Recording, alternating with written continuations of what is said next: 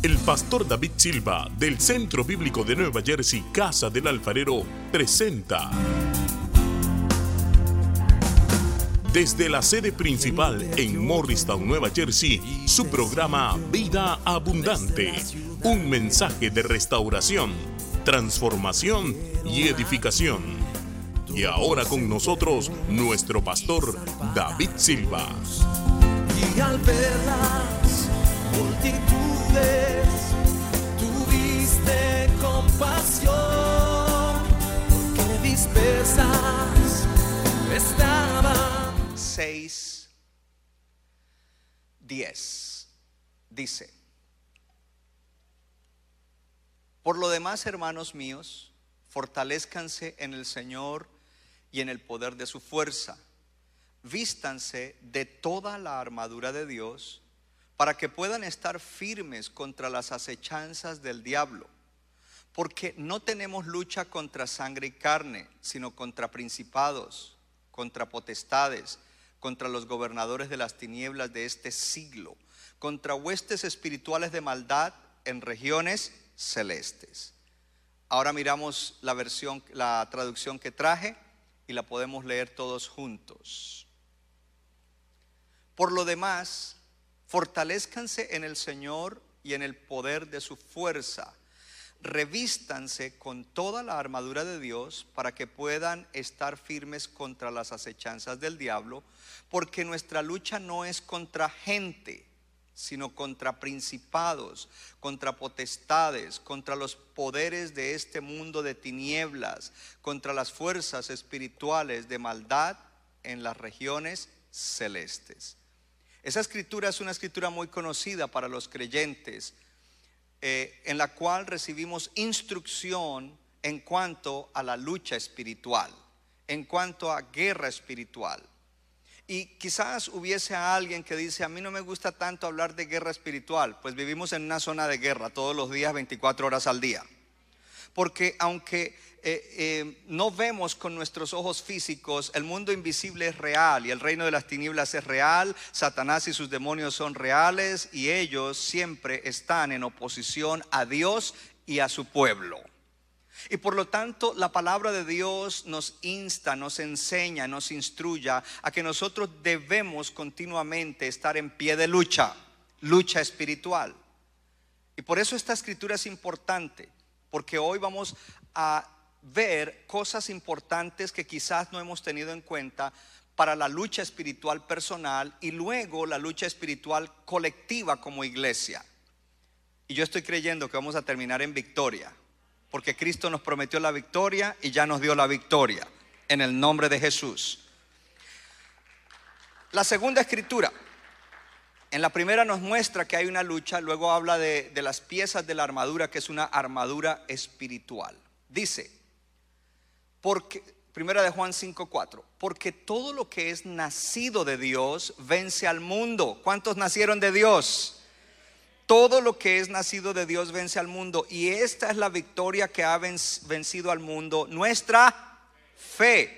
Entonces, en la primera vemos la realidad de la lucha espiritual. No luchamos contra personas, sino que luchamos contra eh, eh, entes y espíritus inmundos de diferente clase y rango que están moviéndose en el mundo. Pero aquí nos dice que nosotros los que hemos nacido de Dios, vencemos al mundo. Y si vencemos al mundo, vencemos al maligno, porque el maligno, su lugar de acción es el mundo. Y dice que nosotros, nacidos de Dios, lo vencemos y que nuestra victoria con la que vencemos, diga conmigo, es mi fe. Dígalo fuerte, es mi fe. La fe que Dios nos ha dado. Importante entender que muchas veces suceden cosas en nuestra vida, cosas que afectan nuestra vida. Y quizás el creyente está tratando de solucionar, tratando de arreglar, tratando de hacer, tratando eh, eh, en lo natural, en lo humano, en lo terrenal, ignorando que detrás de todas esas cosas hay un mundo espiritual y hay una causa espiritual que está operando. Como creyentes no podemos ignorar el mundo espiritual ni la lucha espiritual. Y tenemos que trazar las cosas que están sucediendo para ver de dónde es que vienen y de esa manera poder entonces luchar correctamente en el espíritu. Por eso es importante que terminemos fuertes este año a través de esta palabra, sabiendo que nuestra lucha es contra los demonios y Satanás, pero que nosotros debemos entender esa lucha y lo que necesitamos para luchar. Sabiendo que ya tenemos la victoria, pero hay creyentes derrotados. Pero usted no va a estar más derrotado si usted ha sido derrotado. Porque en el día de hoy Dios le va a quitar una venda y le va a abrir los ojos y lo va a lanzar a que usted pueda tener y vivir la victoria que Cristo ya le dio. Yo dije que tú vas a tener la victoria que Cristo ya te dio. Entonces, a mí me gusta derribar algunos mitos que los evangélicos enseñan. Porque no me interesa lo que enseñen en cuanto a doctrina, sino lo que dice la Biblia. Y eso lo vamos a ver hoy, a través de esta palabra. Mi tema en el día de hoy, ¿está listo? Altar de victoria. Puede sentarse en la presencia del Señor. Altar de victoria. En estos días, aunque estábamos de viaje, siempre estamos conectados con el trabajo que se hace aquí. Por ejemplo, nosotros, mi esposa y yo sabemos quién es Mefiboset. si hay alguno que estuvo aquí y no se acuerda, pues imagínense, nosotros estábamos lejos y sabemos quién es Mefiboset. ¿Alguien se acuerda? Y también mi esposa y yo sabemos que Dios al que ama disciplina porque nosotros salimos a hacer el trabajo, pero no nos desconectamos y nos mantenemos conectados con lo que la iglesia está haciendo y viviendo. Y una de las cosas que he escuchado de un par de líderes es que hay mucha gente desanimada, que hay líderes desanimados. Entonces yo quiero hacer una pregunta. Y yo sé que quizás no es solamente desanimados, puede que haya también personas eh, envueltos en ansiedad, en afán, en temor y quizás otro tipo de situaciones y emociones que pueden venir a nuestra vida o despertarse en nuestra vida, pero no deben controlar nuestra vida. Yo dije que no deben controlar nuestra vida. Entonces, para los desanimados, yo le hago una pregunta. ¿Tienes techo? ¿Tienes comida? ¿Tienes calefacción? ¿Tienes una fuente de ingreso? ¿Tienes una iglesia? ¿Tienes hermanos en Cristo? Y tienes muchas otras cosas que no menciono ahora. Porque estás desanimado. Lo más importante es que tú eres salvo. Tú tienes a Cristo, tienes la palabra, tienes la iglesia. ¿Por qué estás desanimado? La razón por la que hago esa pregunta es porque a todos nos puede venir una ola de desánimo. Pero esa ola de desánimo solamente gobernará y controlará nuestra vida si nosotros no tenemos la perspectiva correcta de la vida. Porque a veces nosotros vemos lo que no tenemos o lo que nos ha acontecido, pero no vemos lo que sí tenemos y las cosas buenas que Dios está haciendo en nuestra vida.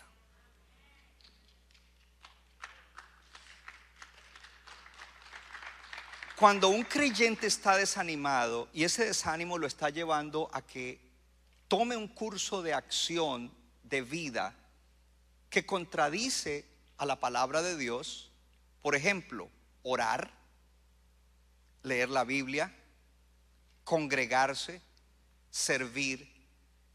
Yo creo que detrás de eso está el maligno. Y yo creo no solamente que detrás de eso está el maligno, yo creo que ese creyente no está luchando la batalla y el enemigo le está ganando. Por favor, hábleme algo. Por favor, hábleme algo. Morristown, grítame. Gloria a Dios. Algo está pasando.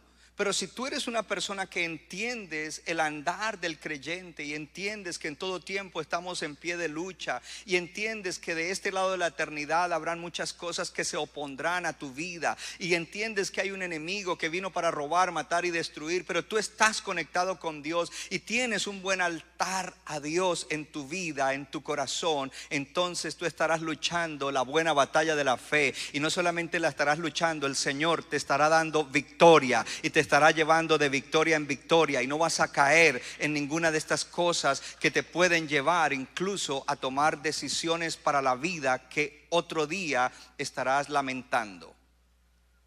Y por eso necesitamos. Entonces, una de las cosas en cuanto a la lucha espiritual es que creemos que lucha espiritual es solamente reprender. No, hermano, la lucha espiritual es mucho más que eso. Para uno ser victorioso necesita mucho más que orar y reprender. Y esas son las cosas que vamos a hablar en el día de hoy. Y yo estoy creyendo que tú vas a terminar fortalecido y no solamente fortalecido, victorioso este año. Si tú tomas la palabra y dices, esto es lo que yo necesitaba, me voy a levantar y con la gracia de Dios voy a vivir esta palabra y voy a recibir las promesas y las bendiciones que Dios ha determinado con esta palabra.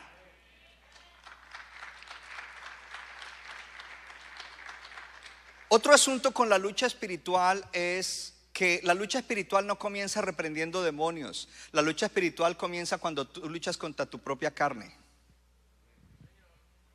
Porque si el diablo viene a tentarme y yo estoy en la carne, voy a perder.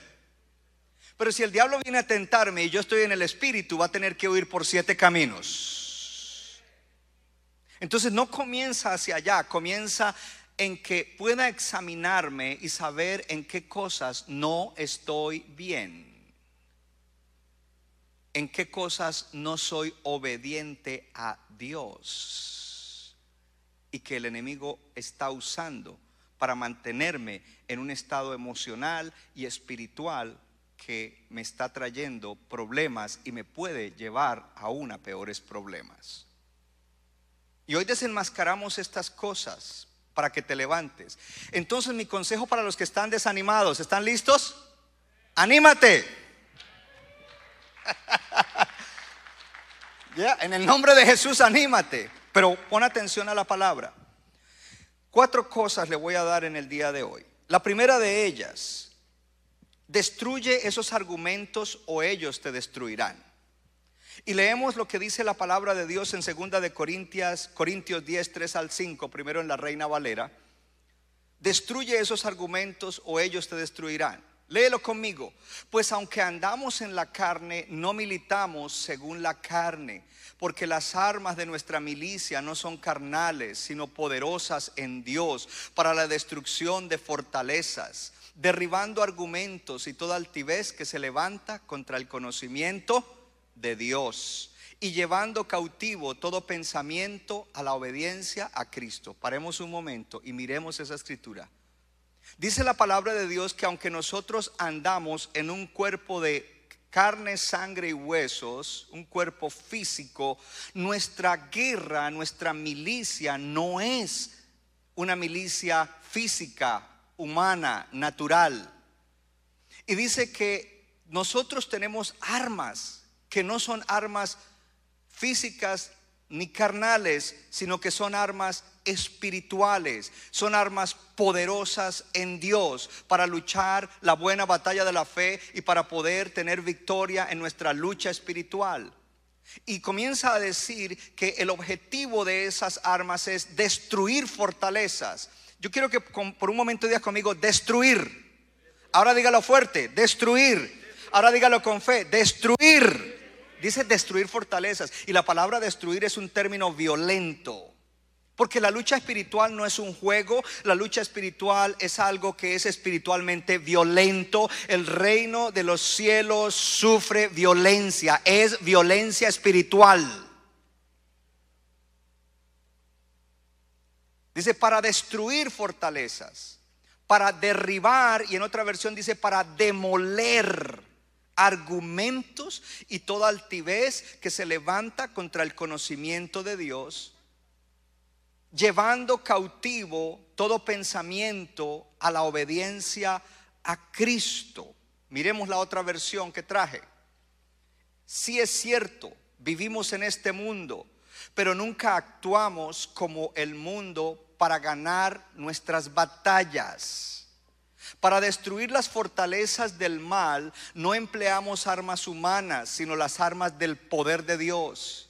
Así podemos destruir la altivez de cualquier argumento y cualquier muralla que pretende interponerse para que el hombre conozca a Dios. De esa manera hacemos que todo tipo de pensamiento se someta para que obedezca a Cristo. Es decir, que la lucha espiritual, el frente de batalla, comienza en nuestra mente. Comienza destruyendo los argumentos que nosotros tenemos y que son contrarios a la palabra de Dios. Entonces lo primero que dice, si me pones la reina Valera, por favor, dice allí que nosotros tenemos una lucha espiritual y que tenemos armas que son espirituales, que Dios nos ha dado para luchar. Y que esas armas, número uno, son para destruir fortalezas. Y las fortalezas eh, es, es una figura que se usa como las murallas que hay en ciertas ciudades en Latinoamérica, cuando los españoles vinieron, conquistaron y construyeron murallas para que ellos no fueran invadidos o como las murallas de Jericó que rodeaban toda la ciudad, protegiendo la ciudad. Lo que está diciendo allí es que el creyente puede tener unas fortalezas espirituales en su mente y en su corazón que no le dejan conocer a Dios y detrás de esas fortalezas hay realidades espirituales de las tinieblas. detrás de esas fortalezas hay realidades espirituales de tinieblas. No es un juego. Porque a veces hablamos de liberación y de echar fuera demonios. Pero créame, que si usted y yo no le ponemos cuidado a las fortalezas, detrás de esas fortalezas se esconden demonios. Que van a influenciar, van a oprimir, van a robar, matar y destruir. Esas fortalezas están formadas de argumentos. Diga conmigo, argumentos. Argumentos. Y dice que esos argumentos son altiveces, arrogancias que no nos dejan conocer a Dios. El mejor ejemplo es el ejemplo que nos trajo a la necesidad de salvación y de un Salvador. Y es Adán y Eva. Porque Dios le dijo, pueden ustedes usar todos los árboles, todo es de ustedes, desarrollen, multipliquen, sojuzguen, pero ese árbol no me lo tocas. Cuando vino la serpiente, la serpiente le dijo, con que Dios dijo, y comenzó a elaborar un argumento. Y al elaborar el argumento le dijo, Dios sabe que si ustedes usan ese árbol, comen de ese árbol, nada les va a pasar. ¿Qué hicieron ellos? Ellos tomaron el argumento del enemigo y creyeron el argumento del enemigo y no la palabra de Dios. Al creer el argumento del enemigo, ellos le fallaron a Dios y fueron destituidos de una relación con Dios. Porque ellos le creyeron al enemigo y no a Dios. Pastor, ¿y cómo se aplica eso a nosotros? Muy fácil. Ponga atención, encuentra uno muchos cristianos que tienen argumentos y opiniones que son diferentes a la palabra de Dios. Entonces, hay preceptos y hay principios que a algunos cristianos no les parecen, no les gusta. Y no les gusta porque ese es su issue. Esa es la pata de la cual cojean. Entonces ellos forman un argumento o una opinión acerca de ese principio para no obedecerlo. Y fácilmente discuten contigo. Y entonces podemos hablar hasta de teología y doctrina. Y la teología es buena y la doctrina es buena solamente cuando está en línea con la palabra de Dios. Porque los cristianos pueden tener teología y doctrina que contradice la palabra de Dios. y tienen argumentos y opiniones que contradicen la palabra de Dios. Esta mañana solté una palabra, no, la, no sentí soltarla hoy en la administración, pero la voy a soltar en la predicación. En nuestra iglesia tenemos algunas personas, los amamos, que viven en unión libre y no se quieren casar y no creen en el matrimonio. Y ellos tienen sus argumentos y sus opiniones de por qué no lo hacen. Ahora la pregunta es, ¿en base a qué nosotros vivimos como creyentes? ¿En base a nuestros argumentos y opiniones o lo que dice Dios en su palabra? Porque en Génesis dijo, dejará el hombre, en Génesis, en los comienzos, en los principios, dejará el hombre a padre y madre, se unirá a su mujer y los dos serán una sola carne. Y luego Jesús lo reafirmó en su ministerio cuando habló, le dijeron, ¿y por qué Moisés dejaba divorciar? Y luego Pablo, usado por el Espíritu Santo, vuelve y lo reafirma en el, capítulo 5 de Efesios. Entonces cuando tenemos una opinión, un argumento y contradecimos la Biblia, no podemos creer que vamos a tener victoria en la lucha espiritual. Usted puede reprender todo lo que quiera y pararse en la cabeza. Cuando usted está en desobediencia en un principio o en un precepto de Dios, no crea que usted va a tener victoria. Entonces, el primer lugar donde tenemos que tener victoria es en la mente, renovando nuestra mente.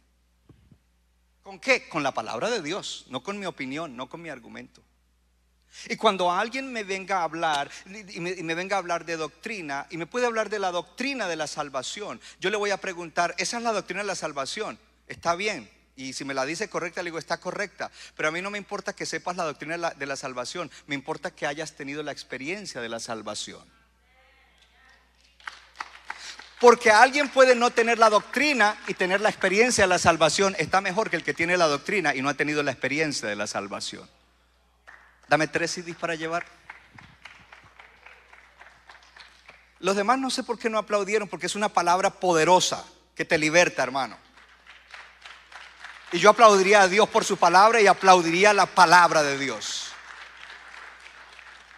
Entonces, cuando miramos en, en este asunto, lo que está diciendo, ahora sí puedes poner el versículo de nuevo, por favor. Está diciendo allí, nosotros, aunque estamos aquí físicamente con un cuerpo de carne, sangre y huesos, nuestra lucha no es física, no es contra gente, no es contra personas.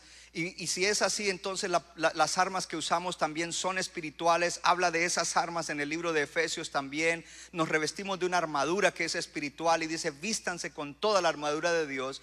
Y luego comienza a decir cuál es el primer frente de batalla. Y el primer frente de batalla es en la mente. Y dice que nosotros debemos comenzar a destruir las fortalezas. Para destruir las fortalezas debemos destruir las argumentos, opiniones y creencias que no están en línea con la palabra de Dios, lo cual nos lleva a que nosotros debemos ser gente de la palabra de Dios, gente que oye con atención la palabra de Dios, gente que lee y medita la palabra de Dios, gente que memoriza la palabra de Dios y sobre todo gente que en su relación personal con Dios recibe la gracia y el poder del Espíritu Santo para vivir la palabra de Dios. Pero para eso hay que renovar la mente. Y dice allí que debemos entonces destruir esas fortalezas.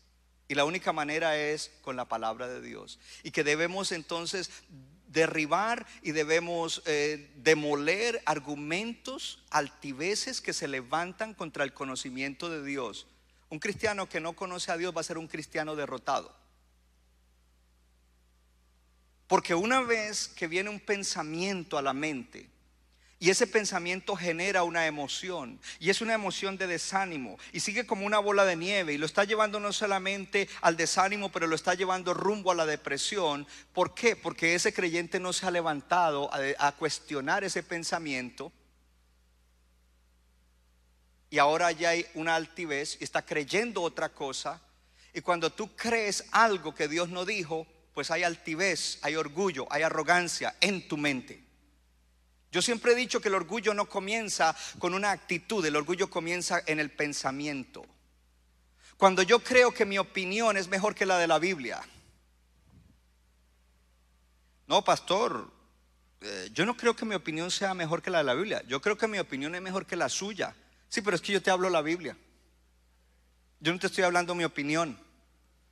De hecho, yo no tengo opinión. Mi opinión es la opinión de Dios. Entonces la guerra espiritual no se gana simplemente con opiniones, con argumentos humanos, porque entonces allí hay altivez, hay orgullo y no conocemos a Dios. Y al no conocer a Dios, entonces creemos todos los dardos de pensamiento que vengan a la mente lanzados por el enemigo. Y no solamente eso, los que surjan de nuestra carne, y eso es lo que creemos, y entonces nos sometemos a eso, y como uno piensa en su corazón, así es uno. Y luego dice que debemos llevar cautivos, presos de guerra espiritual, esos pensamientos. Cuando cogen a un, soldado como prisionero de guerra, lo primero que hacen es interrogarlo. Tú tienes que cuestionar lo que piensas. ¿Por qué yo pienso así? ¿Por qué yo pienso que no hay que congregarme tanto? ¿Por qué pienso así si la Biblia dice no dejando de congregarse? ¿Por qué yo pienso que no hay que orar tanto? ¿Por qué yo pienso que no, que, que- que no hay que dar en la iglesia? Que eso es un asunto de hombres. ¿Por qué pienso eso? Yo debo cuestionar esos pensamientos y debo comparar entonces la respuesta con la palabra de Dios para saber de dónde vino ese pensamiento. Porque cuando se coge el preso de guerra espiritual es de dónde vienes y cuál es tu misión. Y cuando se levanta un pensamiento en cualquier área de la vida, en cualquier aspecto, la pregunta es, ¿de dónde viniste y cuál es tu misión? Porque en este momento te voy a llevar cautivo a la obediencia a Cristo. Es decir, te voy a poner encima la palabra de Dios porque Dios dice en su palabra. Su palabra dice, su palabra dice. Y esa es la manera como comenzamos entonces a tener éxito en la lucha espiritual. Y cuando tú comienzas a tener éxito en la lucha espiritual personal, entonces tú vas a poder ayudar en la lucha colectiva. Pero cuando tenemos un grupo de soldados y todos están en la misma condición, pues no vamos a tener éxito. Pero yo estoy declarando que después del día de hoy, cada uno de ustedes, soldados de Dios, hombres y mujeres de Dios, va a salir empoderado, va a salir, va, a salir autorizado por Dios para cosas grandes. Usted mismo en su, en su lucha personal va a tener victoria extraordinaria. Los pensamientos producen emociones. Cuando tú piensas un pensamiento de algo bueno, hay gozo, hay contentamiento. Cuando piensas en algo malo puede haber tristeza o ansiedad o temor. Entonces debes hacer lo siguiente, te lo voy a decir en inglés. Watch your emotions. ¿Quieres ganar la guerra espiritual? Primero entonces briega con esos pensamientos y con esos argumentos. Y segundo, watch your emotions.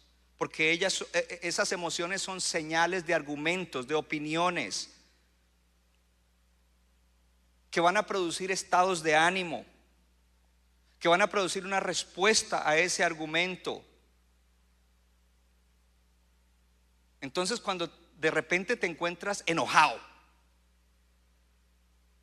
y no sabes ni por qué estás enojado, o te encuentras desanimado y el pastor te hizo la pregunta, tienes casa, tienes comida, tienes trabajo, tienes esto, tienes iglesia, ¿y por qué estoy desanimado?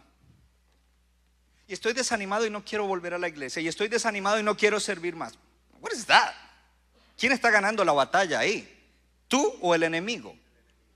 Pero yo estoy declarando que Dios te hizo más que vencedor y que después de hoy tú no te vas a dejar engañar y tú vas a levantarte y vas a ser in- intencional en luchar tu batalla correctamente para que nada de esas cosas te saque del propósito de Dios.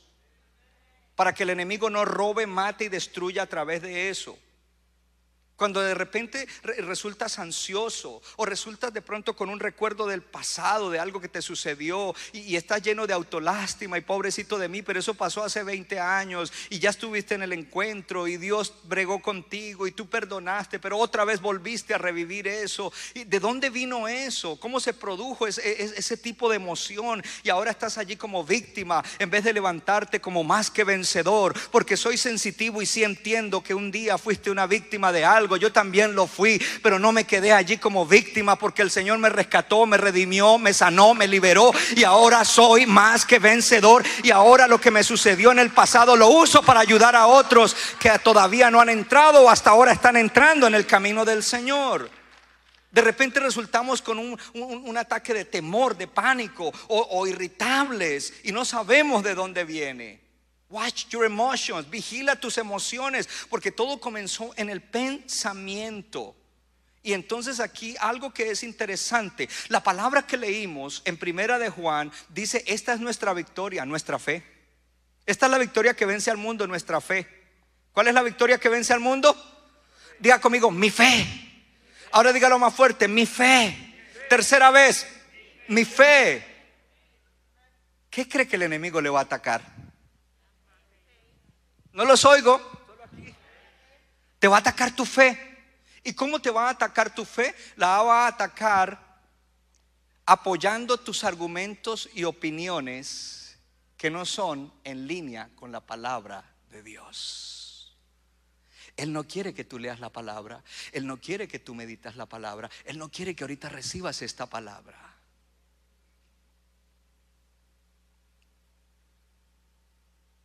Porque Él va a atacar tu fe. Él quiere ahogar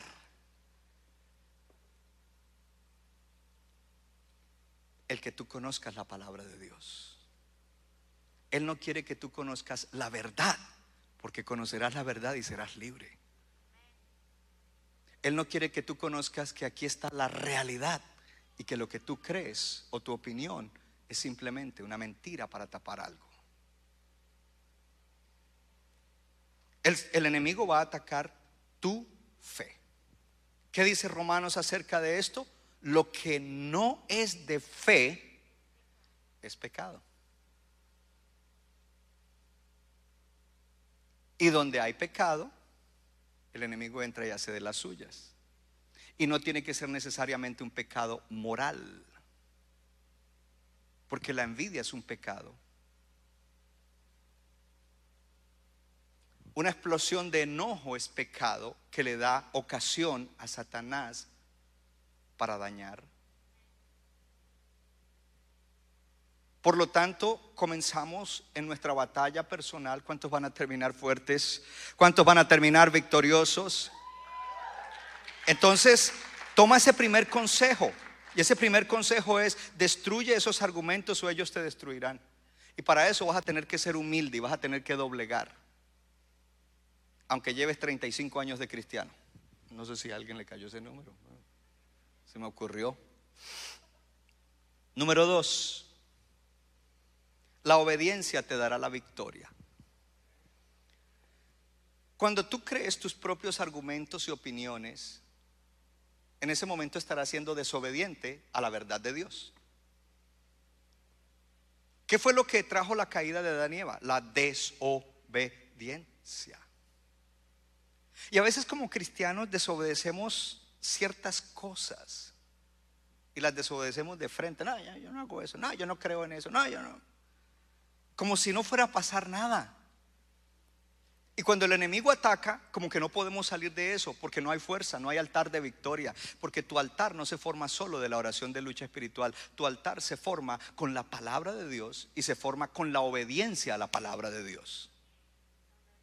Y déjeme hacer un paréntesis y explicarle lo del altar, porque no le estoy hablando que literalmente vaya y edifique una estructura de, de madera o de piedra o lo que sea. El altar es un altar espiritual, es tu relación con el Señor.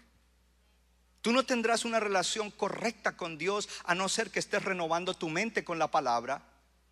Tú no tendrás una relación correcta con Dios a no ser que seas obediente a Dios. Y el mejor ejemplo de altar para mí es Abraham. Porque Dios llamó a Abraham, Dios lo eligió. Lo eligió para una cosa histórica extraordinaria. Y una de, las características de Abraham era que salió de su tierra, salió de su parentela y al lugar donde él llegaba, ¿qué era lo primero que hacía? Levantar un altar. Ese altar significa relación con Dios, honor a Dios, honra a Dios, adoración a Dios, hecho de oración, hecho de sacrificio, porque en los altares se ponía ofrenda. O solo hubo un amén allá y un uh, gloria a Dios. ¿Se da cuenta? Porque ahí están los argumentos y las opiniones acerca de esto. Y donde quiera que él iba levantaba altar. Y esa es la marca de su éxito. Y antes de irse para Egipto no hubo altar ni hubo conexión con Dios. No hubo conversación con Dios y dijo, aquí hay hambre, vámonos para Egipto. Y en Egipto pues casi hay un desastre. Pero qué bueno que Dios es misericordioso. Y después de eso el hombre se arregló. Y el asunto no es que no tengamos pruebas, no es que a veces no nos sintamos desanimados. Yo a veces me siento desanimado, pero cuando me siento desanimado yo le digo a mi esposa, ¿sabes que me siento raro? No sé si es la calefacción.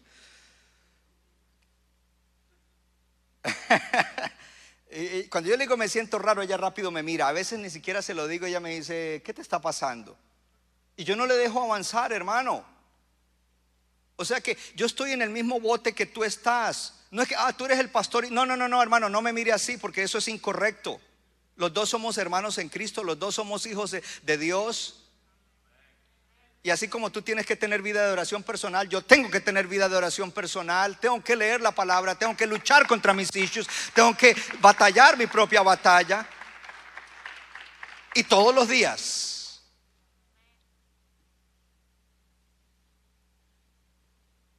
Obediencia.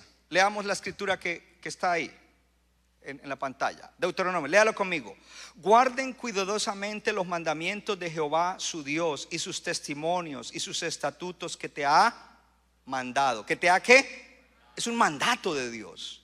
Y haz lo recto y lo bueno ante los ojos de Jehová para que te vaya bien. Guarda la palabra y haz lo recto para que te vaya bien. Día conmigo, promesa condicional. Oh, Dios dice, te va a ir bien. Cuando guardas mi palabra y haces lo recto, te irá bien. Oh, dígale a tu vecino, te va a ir bien. Porque guardas la palabra y haces lo recto delante del Señor. Dice, haz lo recto y lo bueno ante los ojos de Jehová para que te vaya bien. ¿Y qué más? Y para que entres y poseas la buena tierra que Jehová juró a tus padres.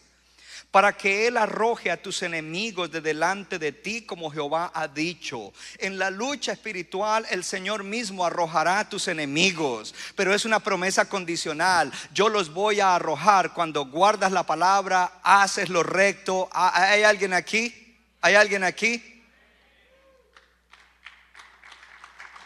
Eres obediente a mi palabra. Cuando tú eres obediente a mi palabra, yo voy a librarte de tus enemigos. Entonces, la depresión no te ganará la batalla, el desánimo no te ganará la batalla, la ansiedad no te ganará la batalla, la lujuria no te ganará la batalla, la codicia no te ganará la batalla, la avaricia no te ganará la batalla, ningún issue te ganará la batalla. Yo voy a arrojar a esos enemigos, porque lo que el enemigo usa es el issue que hay dentro de nosotros obediencia a Dios. La palabra dice que cuando tú sabes hacer lo que es bueno y no lo haces, es pecado. Entonces levantamos los argumentos, las opiniones. Y entonces traemos, no, que eso, eso, es de allá, del antiguo, y esto es de aquí, y allá, y lo otro, y allá. Cuando Dios es claro, Dios no enreda las cosas, nosotros las enredamos. Esta palabra es muy buena, hermano. Esta palabra nos va a, levantar para que no seamos presa de ninguna cosa que el enemigo eh, esté haciendo en las mentes, en los corazones y en las vidas.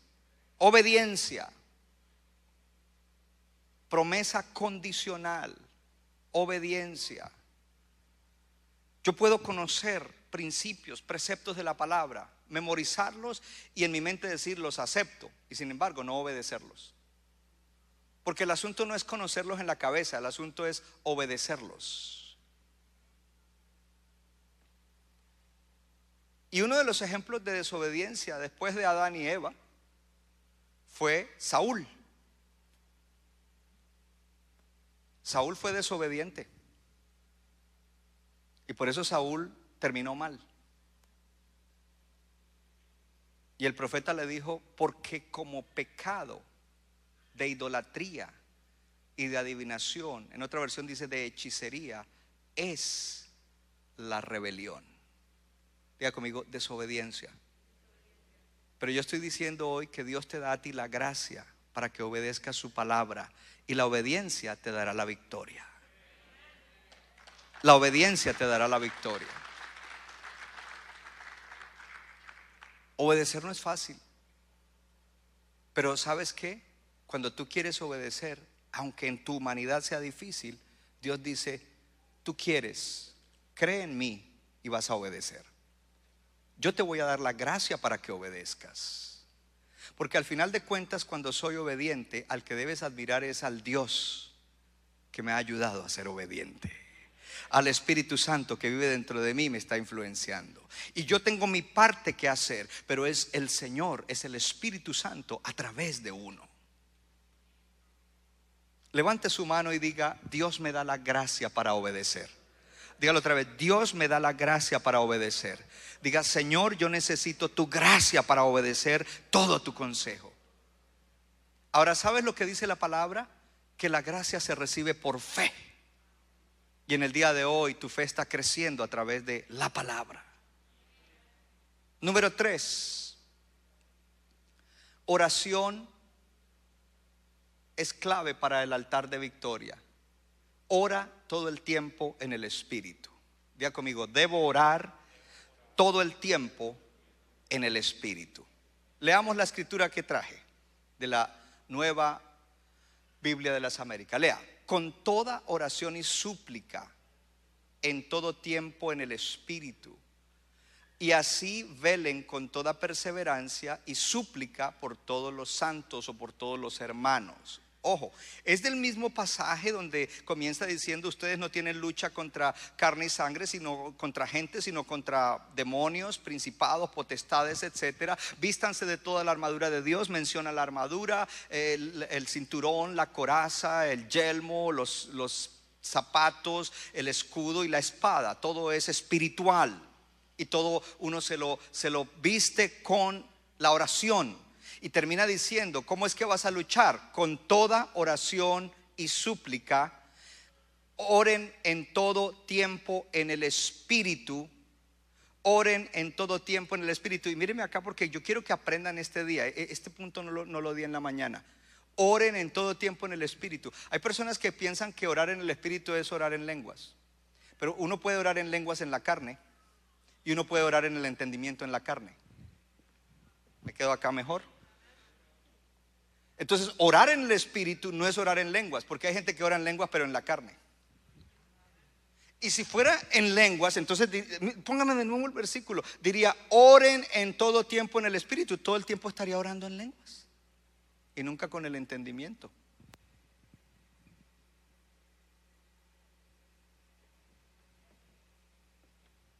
Oren todo el tiempo en el Espíritu. ¿Sabes lo que está diciendo? Cuídense de que su vida de oración no sea en la carne, porque puedes tener una vida abundante en oración, pero no en el espíritu. Asegúrate que tu oración es en el espíritu. Asegúrate que tu oración es en el espíritu. ¿Qué es oración en el Espíritu? La oración en el Espíritu es una oración movida y guiada por el Espíritu Santo movida y guiada. Mire, hay momentos en que uno comienza a orar. El inicio de una oración, por lo general, no es en el Espíritu. Pero a medida que uno se va centrando en Dios y poniéndole atención a Dios y se sacó todo lo que lo distraía de la mente y se centra en Dios, ahí entra el Espíritu Santo a moverse y a guiar la oración. Y cuando uno termina dice, wow, y a veces uno ora unas cosas que uno nunca las pensó. Una oración en el Espíritu es una oración movida y guiada por el poder del Espíritu Santo. ¿Sabes qué debemos orar? Señor, ayúdame a orar movido y guiado por el Espíritu Santo. Cuando oramos en el Espíritu Santo, Dios se está moviendo a través del Espíritu Santo en nosotros y a través de nosotros. Y no solamente Dios se está moviendo nos está moviendo y se está moviendo a través de nosotros, pero esa oración nos motiva, nos capacita y nos energiza, energiza la oración. No es una oración cualquiera. Los que tenemos discernimiento espiritual sabemos cuando alguien oró en la carne y sabemos cuando oró en el espíritu. Y no lo digo para criticar a nadie, porque a veces hemos puesto líderes a orar y uno por dentro dice, gracias Señor por la oración que hizo, aunque fue en la carne. Porque eso a cualquiera le puede pasar. Pero estamos diciendo que para tener altar de victoria debemos cuidarnos de que nuestra oración sea en el Espíritu. Lo cual quiere decir que también nuestra oración no solamente es movida por el Espíritu Santo, pero es guiada por el Espíritu Santo. Es guiada por el Espíritu Santo. Yo a veces oro cosas que yo no había pensado. Y en estos días allá en el viaje oré algunas cosas que pues dije, uy, lloré eso, y al otro día aparecieron los testimonios. Y qué bueno que yo mismo dije, uy, lloré eso, porque entonces eso lo dije en lo natural. O sea, en lo natural yo no hubiera dicho eso. Pero como no era yo, sino era el Espíritu Santo, era una oración en el Espíritu, era Dios el que quería hacer eso y la obra se hizo. Si quieres saltar de oración, más vale que tú seas una persona espiritual y una persona que puedes centrarte en el Señor, dedicarte al Señor. No es, tú no puedes estar orando y pensando que se te van a quemar los frijoles o los frijoles. Tú cuando tú vas a orar es a orar para que sea en el Espíritu. Esa oración va a ser en el poder del Espíritu Santo.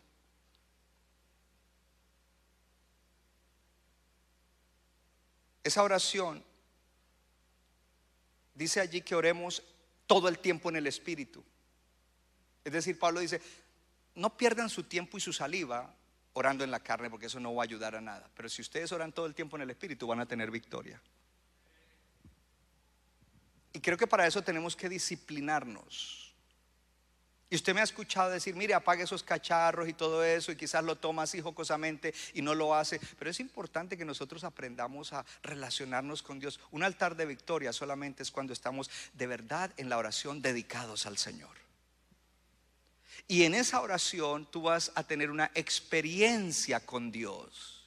No es solo bla, bla, bla, bla, bla. Tú vas a tener una experiencia con el Señor.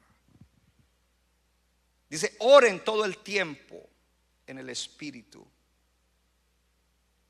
Esa es la manera en que se deben ofrecer las oraciones. Y, en este caso está hablando allí de lucha espiritual. Lo segundo es esto. La oración en el Espíritu es ayudada por el Espíritu. Dice, cuando no sabemos qué pedir como conviene. ¿Se lo saben aquí? El Espíritu intercede dentro de nosotros, aún con gemidos indecibles. Eso es una oración en el Espíritu. ¿Qué más es la oración en el Espíritu? La oración en el Espíritu hace que tú te conectes con Dios porque dice que el Espíritu Santo te da testimonio, da testimonio en tu corazón de que tú eres hijo y debes decirle a Dios, Abba Padre. Y si vine delante de Abba Padre, oh, Él me va a responder la oración, Él me va a atender, Él va a obrar, Él va a hacer algo.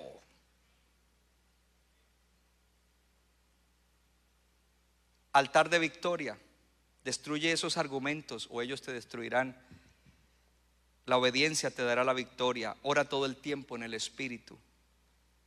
Y la última, la generosidad es un arma poderosa.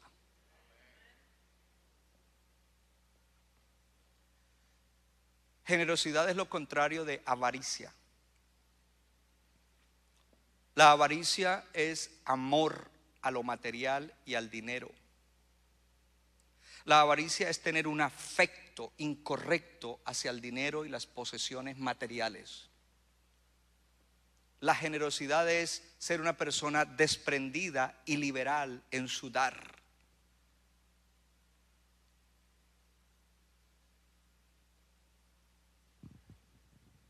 Cuando Abraham regresaba de la victoria que Dios le había dado, y Dios le daba victoria porque tenía altar de victoria, llegó con botín. Y, se- y le salió al camino Melquisedec, sacerdote del Dios Altísimo, y algunos dicen que es una cristofanía, una manifestación de Cristo en el Antiguo Testamento. Y dice que Abraham, ¿qué hizo cuando se encontró a Melquisedec? Le entregó los diezmos del botín. Esto ya echa abajo los que tienen el argumento de que el, de que el diezmo es de la ley. Le entregó los diezmos del botín. Y después de que le entregó los diezmos del botín, hay otros episodios con el rey de Sodoma, pero entra el capítulo 15 donde dice que es la primera vez que dice que Dios le habló a Abraham en visión. ¿Sabe lo que hizo el diezmo? Le abrió visión. Y le dijo, yo soy tu escudo y tu recompensa será muy grande o grande en gran manera. Y después de eso, entonces ahora le dice, o sea, mire, mira la seguridad que le pone allí el Señor. Después de eso le dice, pero todavía no tengo hijo, el que me va a heredar es un siervo. Dice, no, no te va a heredar un siervo. Y entonces le, está en esa conversación y el Señor le dice, ¿y en qué conoceré que sí me vas a dar hijos y prole? Dice, levanta un altar y le dice que le dé cinco ofrendas. Capítulo 15 de Génesis, porque no se lo voy a decir. Diga conmigo, generosidad. Generosidad. Y en el Nuevo Testamento encontramos un ejemplo de generosidad en los macedonios. Porque el generoso no es porque tiene, el generoso es porque su corazón es amplio. Y no tiene apego al dinero, no es mezquino, no es tacaño, no es inseguro, no es incrédulo de que si da se va a quedar o no va a tener para. Él confía en Dios. Y con su diezmo él demuestra que Dios es primero y que todo es de Dios. Porque eso es lo que representa cuando doy el diezmo. Y que el diezmo es solamente la base o el piso de lo que voy a dar a Dios. El, el- diezmo tiene que ver con eso, de que no caigamos en lazo de codicia, de avaricia, que dice que hizo perder a muchos o hace perder a muchos. La gente cambia negativamente cuando hacen dinero. Y cuando comienzan a ver un poquito más, e- e- eso le- les cambia. Y si no tienen una buena relación, la generosidad no será parte de su altar. Y entonces entramos, volvemos al primer punto porque todo está interconectado, volvemos a las opiniones y los argumentos. Y tú me das un argumento, no, que el diezmo aquí y allá. Y yo le digo, ese es tu argumento y esa es tu teología y esa es tu, entre comillas, doctrina sobre el diezmo. Yo te voy a hablar de mi experiencia en el diezmo. Dios nunca me ha dejado en vergüenza. Yo te voy a hablar de mi experiencia en la generosidad. Porque cada vez que hemos dado un paso ascendente en el ministerio, hemos entregado y sacrificado todo para el Señor. Y cuando vinimos aquí a New Jersey, sacrificamos todo. Y todo es todo. Y vinimos no porque había seguridad económica ni nada, vinimos creyéndole a Dios y nuestra generosidad fue extravagante para el Señor. No me glorifico, le doy la gloria a Dios porque Él nos ha edificado y nos ha hecho gente generosa.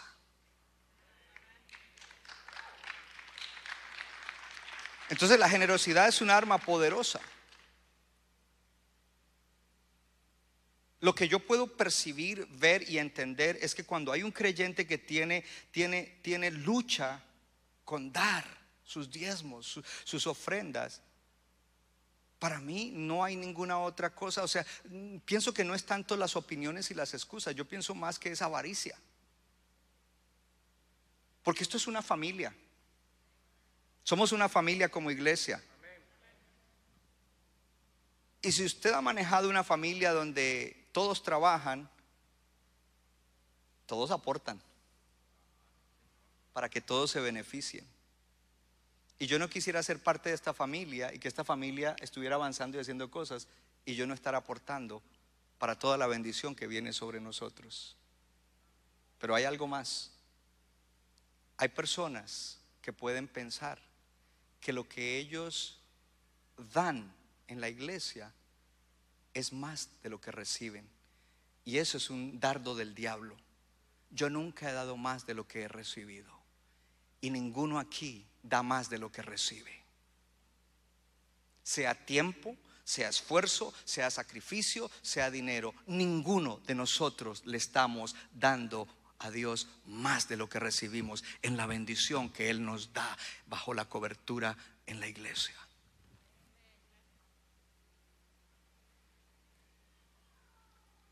En inglés dirían no wonder, porque hay gente derrotada que ni siquiera se dan cuenta que no están en victoria, sino que siempre viven no de victoria en victoria, sino de derrota en derrota.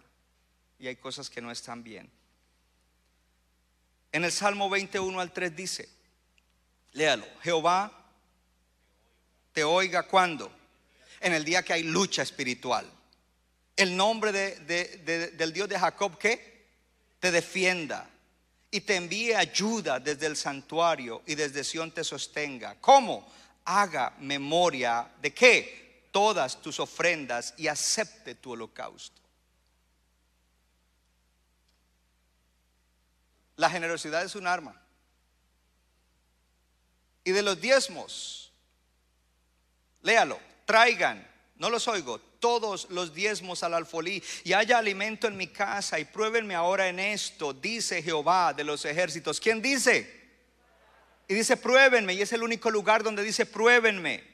Si no les abriré las ventanas de los cielos, cielos abiertos y derramaré sobre ustedes bendición hasta que sobreabunde. Paremos un momento ahí. No está diciendo que van a llover carros, casas, eh, computadores, etcétera. Dice que lloverá bendición, que derramará bendición. Yo no quiero el carro, yo quiero la bendición de Dios. Yo no quiero un, un cachivache electrónico, yo quiero la bendición de Dios. Porque esa bendición de Dios, aleluya. Oh hermano, no tiene precio. Mire, este viaje misionero me ha ayudado mucho. Porque yo le digo, Dios, ¿cómo tú me usas? Lo que tú haces a través de mí, ¿sabes qué es? Es la bendición de Dios sobre mí para bendecir a otros. Pero eso no es solo para mí, eso es para ti, para ti, para ti, para todos, para Morristown. Es para ti, hijo de Dios. Es para ti, hija de Dios. Pero si tú estás constantemente en batallas que no estás ganando, no tienes un altar de victoria, no vas a poder ser usado por Dios. Dice, derramaré bendición hasta que sobreabunde. Es decir, que hay un rebosar. Si yo ni siquiera soy lleno de bendición, no puedo dar bendición. Porque ni siquiera alcanza para mí. Pero cuando yo soy lleno, y sobreabunda y rebosa, entonces Dios se va a glorificar. Dios me va a usar. Dios va a ser visto como el Dios glorioso a través de mí y quiere también mostrarse a través de ti. Pero para eso tienes que tener victoria. Y el altar de victoria tiene que ver con ser una persona generosa. Y luego dice, reprenderé también por ustedes al devorador, para que no les destruya el fruto de la tierra ni, su vida en el, campo, en el campo sea estéril, dice Jehová de los ejércitos.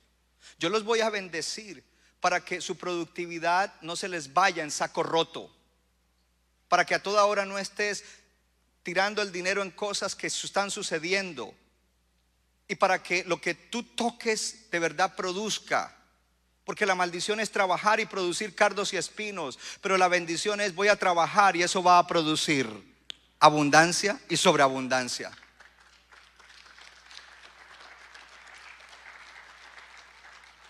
Reprenderé al devorador, no les destruirá la tierra, el fruto de la tierra, ni, ni habrá esterilidad, dice Jehová de los ejércitos.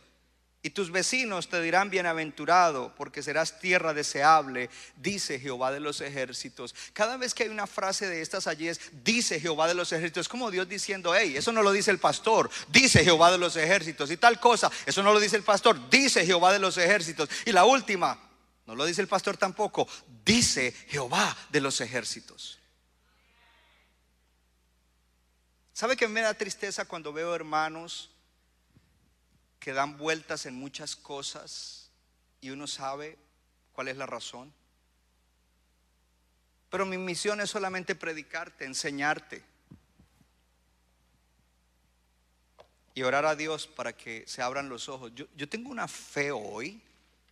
Yo no sé, yo vine de ese viaje misionero con una fe que yo creo que hoy la mayoría de la gente en la iglesia que estaban pasando por situaciones X o Y, ya fuera emocional, ya fuera económica, ya fuera familiar o lo que sea, batallas espirituales que no han sabido cómo manejar, desde hoy en adelante tú vas a levantar un altar de victoria. Oh, yo te voy a repetir, tú vas a levantar un altar de victoria en el cual tú vas a, a poder eh, coger tus opiniones y, tus argumentos y vas a llevarlos cautivos para que no te destruyan. Tú los vas a destruir esos argumentos porque esos argumentos son armas de destrucción contra ti. Tú vas a levantarte y vas a ser una persona obediente por la gracia de Dios. Tú vas a levantarte y vas a ser una persona de oración, pero no de oración mecánica, no de oración humana, sino de oración espiritual. Gloria a Dios. Mire, yo ayer fui sorprendido tremendamente cuando visitamos a nuestro hermano José Sierra. Porque la verdad, después del viaje, cansancio, desgaste. Y yo dije, ¿qué voy a hacer? Y, qué voy? y comencé a no más abrir la boca y se llenó el lugar donde estábamos de la gloria de Dios y todos caímos ahí quebrantados. Porque era una oración en el Espíritu como Dios quiere hacerlo. Y cuando uno está débil, el poder de Dios se perfecciona en nuestra debilidad por su gracia. Y cuando no sabemos qué decir, el Espíritu intercede dentro de nosotros aún con gemidos indecibles. Y por último, desarrolla generosidad. Si tienes problemas con, con el dar, saca el argumento, saca la excusa, Ponlo delante de Dios y dile, Señor, ¿por qué es que no me nace? ¿Por qué esto, Señor, si tu palabra lo dice? Si veo las cosas que como iglesia hacemos y todos hacen y la verdad yo no es que esté aportando mucho para todo lo que nosotros logramos aquí. Dios te quiere victorioso. Y Dios quiere que entonces, con soldados victoriosos, como iglesia, tengamos victorias mayores. Y le advierto que el diablo es mentiroso, pero ya está derrotado. Centro Bíblico de New Jersey, Casa del Alfarero, presentó su programa Vida Abundante. Si usted desea obtener más información y lo último que acontece en nuestro ministerio, visítenos en el internet www.centrobibliconj.org. Y ahora también puede estar más cerca del pastor David Silva a través de su Facebook, donde encontrará palabra de Dios por la mañana, tarde y noche. Búsquelo en Facebook como Pastor David Silva. No se equivoca, le da forma al barro para su deleite. Somos vasos de su agrado